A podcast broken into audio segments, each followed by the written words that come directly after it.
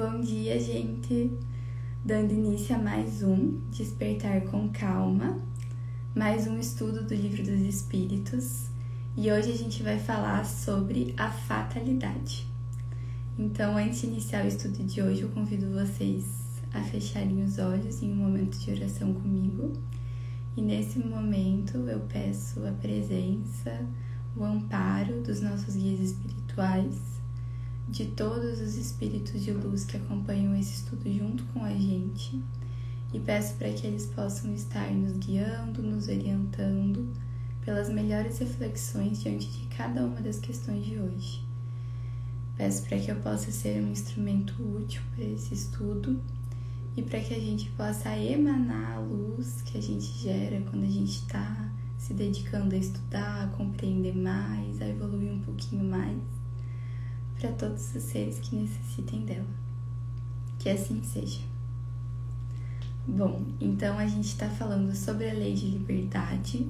No último episódio falamos sobre o nosso livre-arbítrio e hoje a gente vai falar sobre a fatalidade. Então, será que existe fatalidade?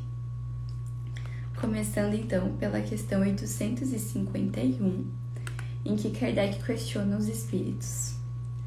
Há uma fatalidade nos acontecimentos da vida?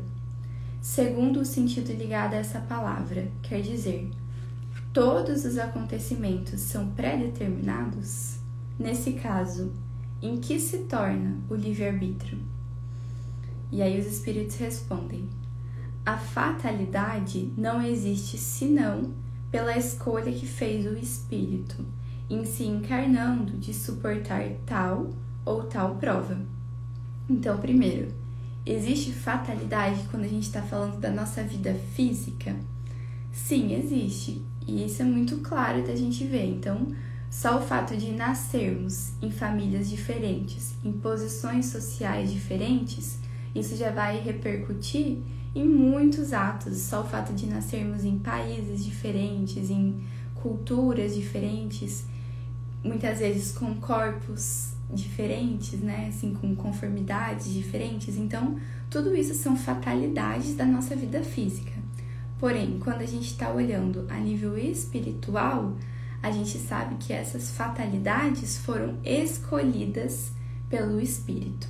Então, antes de reencarnar, nós fazemos o nosso planejamento reencarnatório, e nesse planejamento, quando a gente está construindo ele com o auxílio dos nossos guias espirituais, e no estado de espírito, com a nossa compreensão elevada, a gente escolhe nascer em situações, passar por situações, a gente determina momentos principais da nossa existência física que vão nos instigar, vão nos trazer a oportunidade de trabalhar características nossas que a gente precisa trabalhar. Então, muitas vezes a gente escolhe, por exemplo, nascer com numa família com um pai, uma mãe, um irmão, que é um espírito que talvez a gente não tenha tanta afinidade, porque a gente quer trabalhar o amor e o perdão com aquele espírito.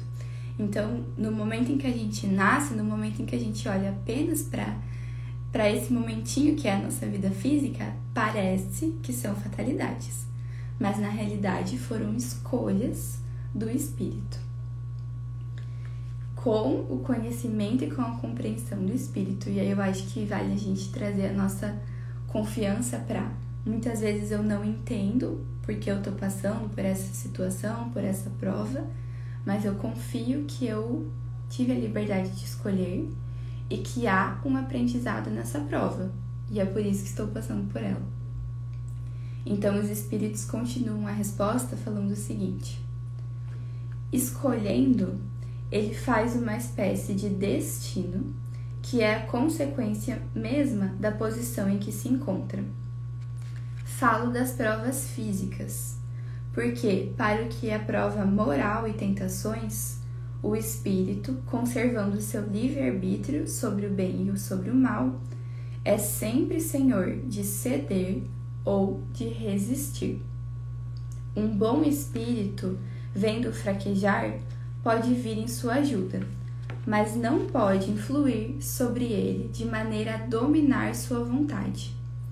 E um mau espírito quer dizer um espírito inferior, mostrando-lhe, exagerando-lhe um perigo, um perigo físico, pode abalá-lo e assustá-lo.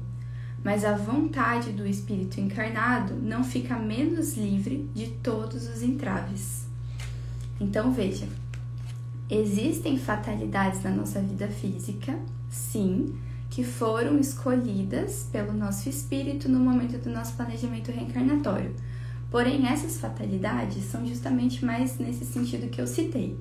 Então, aonde eu nasci, em qual família, em qual país, em qual gênero, com qual conformação de corpo físico, e nessas fatalidades estão também os grandes acontecimentos da nossa vida que vão determinar realmente o rumo físico da nossa vida e que enquanto estamos encarnados. Agora, quando a gente está falando de pequenas tentações morais, a gente não está falando de fatalidades. E aí sim existe o nosso livre-arbítrio de, enquanto encarnados, escolhermos a todo momento se a gente quer ceder a tentações, sim ou não, se a gente vai escolher um caminho que é do bem ou um caminho que não é tão benéfico para a gente ou para outros seres. E aí, mais quando a gente está falando ainda da influência dos espíritos na nossa vida, a gente também tem o nosso livre-arbítrio de escolher se a gente vai ceder ou não a essas influências. Então a gente sabe que a todo momento estamos sendo influenciados pelo mundo espiritual. E aí, como é que eu sei se eu estou sendo influenciado, se eu estou sendo amparado, cuidado pelos meus guias, por espíritos de luz, ou se existem espíritos inferiores me acompanhando e impactando no meu campo, impactando nos acontecimentos da minha vida? Eu sei através de qual frequência eu estou vibrando, de qual frequência eu estou pensando. Então, se eu estou com pensamentos amorosos, se eu estou vigiante dos meus pensamentos, se quando eu percebo que os meus pensamentos se desviam, eu faço uma oração, eu peço pelo amparo dos meus guias, pela proteção deles, eu penso na imagem de Jesus, coloco uma música harmoniosa, me retiro na natureza, faço algo para retornar para esse lugar de paz, então eu sei que eu vou estar tá chamando pela influência dos bons espíritos. Agora, a partir do momento em que eu não cuido dos meus pensamentos, em que eu cedo a tentações materiais, a vícios, nesses momentos eu vou estar tá sintonizando com espíritos que são inferiores. E aí eles vão estar me influenciando, mas com o meu acordo com a minha permissão, porque eu não vigiei os meus pensamentos. Então a gente vê que quando a gente está falando da grande maioria das situações da nossa vida, do dia a dia, a gente tem o nosso livre-arbítrio. Então, o que já está escrito, né, o que é uma fatalidade, são esses grandes acontecimentos, são, são esses atos que a gente não pode mudar, mas eles são a menor quando a gente está falando assim da quantidade de atos da nossa vida, a menor quantidade, né? E pela, pelos atos que a gente tem o poder de interferir, a gente consegue mudar muita coisa na trajetória da nossa vida. Então eu percebo assim que quando a gente conhece a doutrina, quando a gente sabe da existência do nosso planejamento reencarnatório, pode ser que muitas vezes a gente perca um pouco o tato assim e coloque a culpa tudo no planejamento, sabe? Coloque a culpa tudo nas vidas passadas e pense assim: não, tal, tal prova difícil que eu tô passando agora deve estar tá no meu planejamento, deve ser um karma de uma outra vida. Mas na realidade, a grande maioria das respostas estão nessa vida mesmo.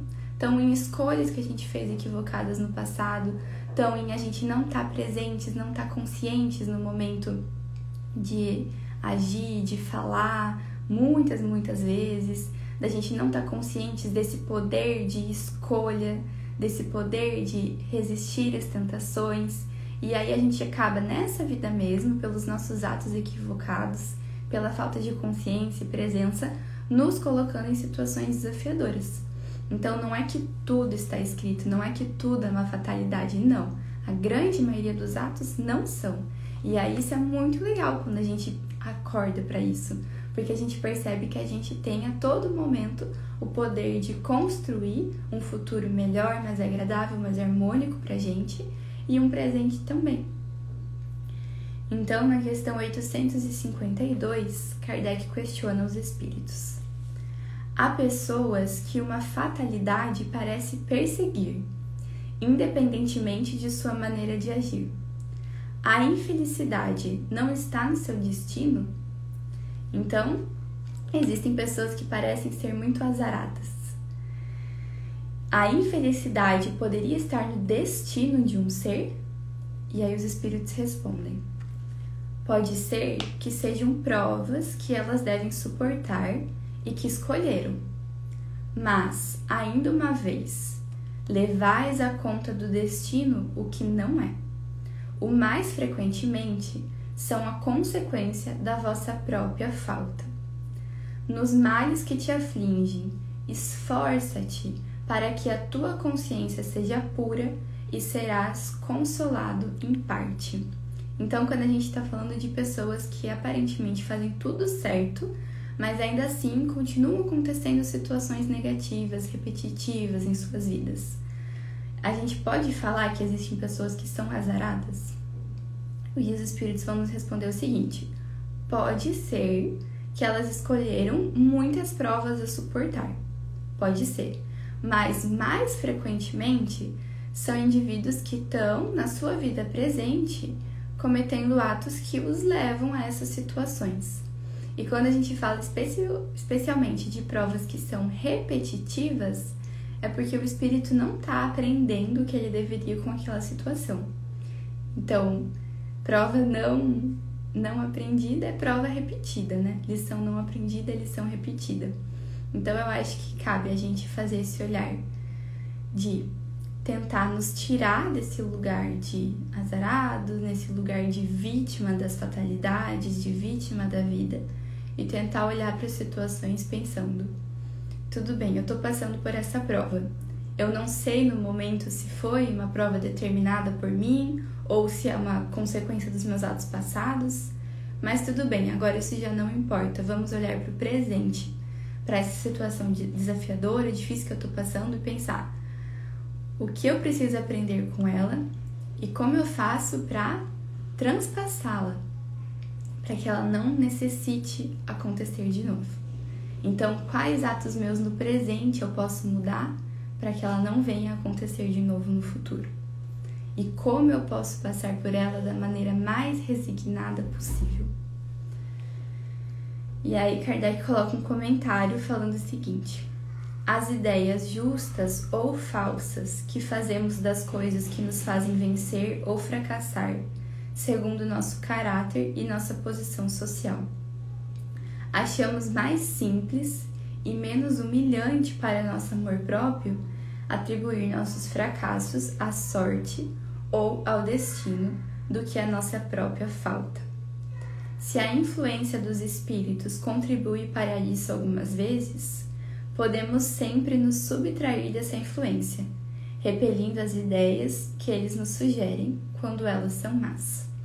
Então, para o nosso orgulho, para o nosso amor próprio, é muito mais fácil, mais cômodo, menos humilhante a gente falar que aquilo que a gente está passando é má sorte, é fatalidade, é influência dos maus espíritos. E aí a gente volta para esse lugar de quando é que a gente vai assumir a nossa responsabilidade pela nossa vida? E é muito desafiador. A gente fala aqui, né? Parece que é fácil, mas é muito, muito desafiador quando a gente está ali na pele, no momento, passando por um momento difícil, passando por uma tentação.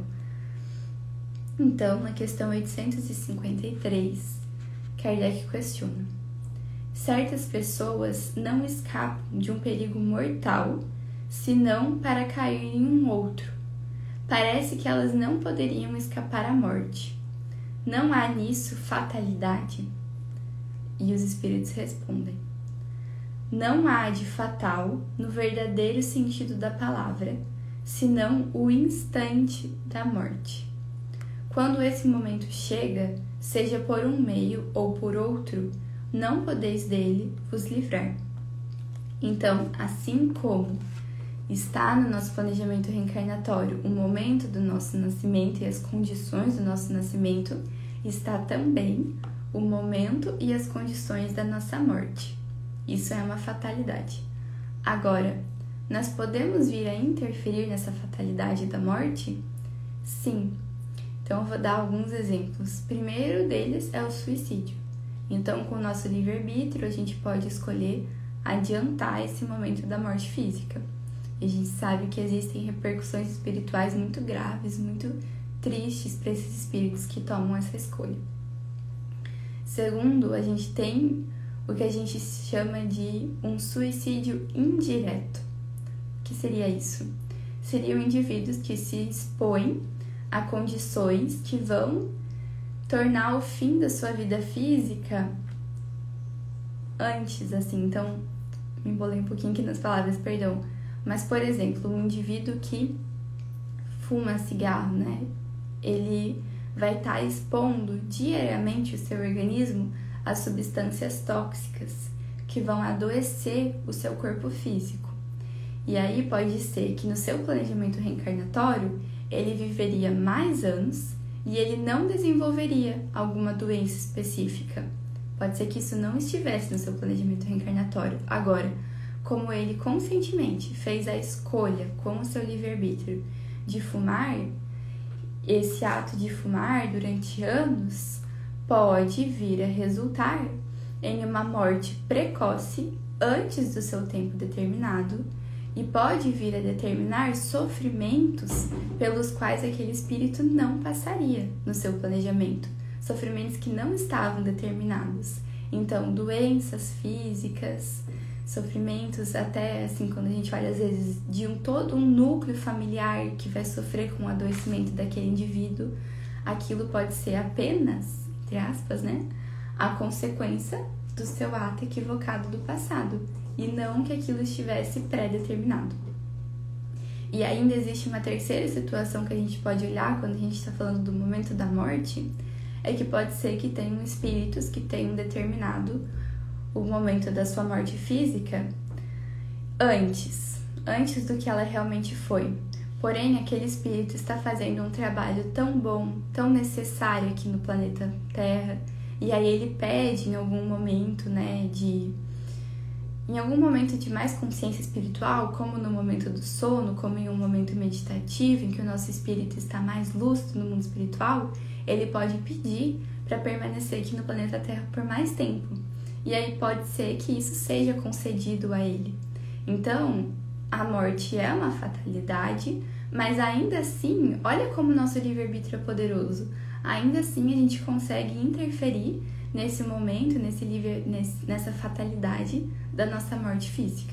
Então, é possível a gente prolongar ou encurtar nossa vida física com os nossos atos. E aí, sempre quando a gente está falando de encurtar, isso vai ter uma consequência posterior para o nosso espírito. Então, na questão 853A, Kardec questiona: Assim, qualquer que seja o perigo que nos ameace, não morreremos se a hora não é chegada?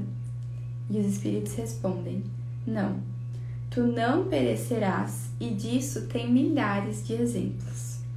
Mas, quando é chegada tua hora de partir, nada pode subtrair-te dela. Deus sabe antecipadamente de qual gênero de morte partirás daqui, e frequentemente teu espírito o sabe também, porque isso lhe é revelado quando faz escolha de tal ou tal existência. Então, isso eu sinto que nos dá bastante conforto, bastante confiança e que nos distancia um pouco do medo da morte física. Que quando a gente está respeitando a nossa vida física, o momento da nossa morte física será apenas aquele que está determinado. Então, quantas vezes a gente vê situações perigosíssimas, acidentes graves, em que o indivíduo sai sem nenhum arranhãozinho, né? em que ele sai muito bem, em que a gente vê situações em que pensa, nossa, poderia facilmente ter desencarnado nesse momento, mas não desencarnou. Por quê? Porque quando a gente está respeitando a nossa trajetória física, o momento da nossa morte será apenas aquele que já está predeterminado. E isso eu acho que pode nos dar muita confiança para viver a nossa vida e para nos permitir viver situações. Então, por exemplo, entrar no mar. Sei que tem muitas pessoas que têm esse medo. Agora eu penso assim, eu toda vez que eu entro no mar, eu faço uma oração, peço proteção, me cuido quando tô lá dentro, e eu penso assim, eu vou aproveitar, vou curtir, vou me permitir estar aqui mergulhando, boiando na água, porque eu confio que eu só vou desencarnar no momento em que for o momento, no momento em que realmente estiver planejado o meu desencarne. E se for planejado, então que seja, que eu veja a luz e que tudo certo, né? Então eu não preciso assim, eu acho que quando a gente compreende que o momento da nossa morte física já está pré-determinado e que após a nossa morte física existe o renascimento espiritual, eu acho que a gente vai conseguindo se afastar desse medo da morte e aí viver com mais liberdade, com mais paz a nossa vida física.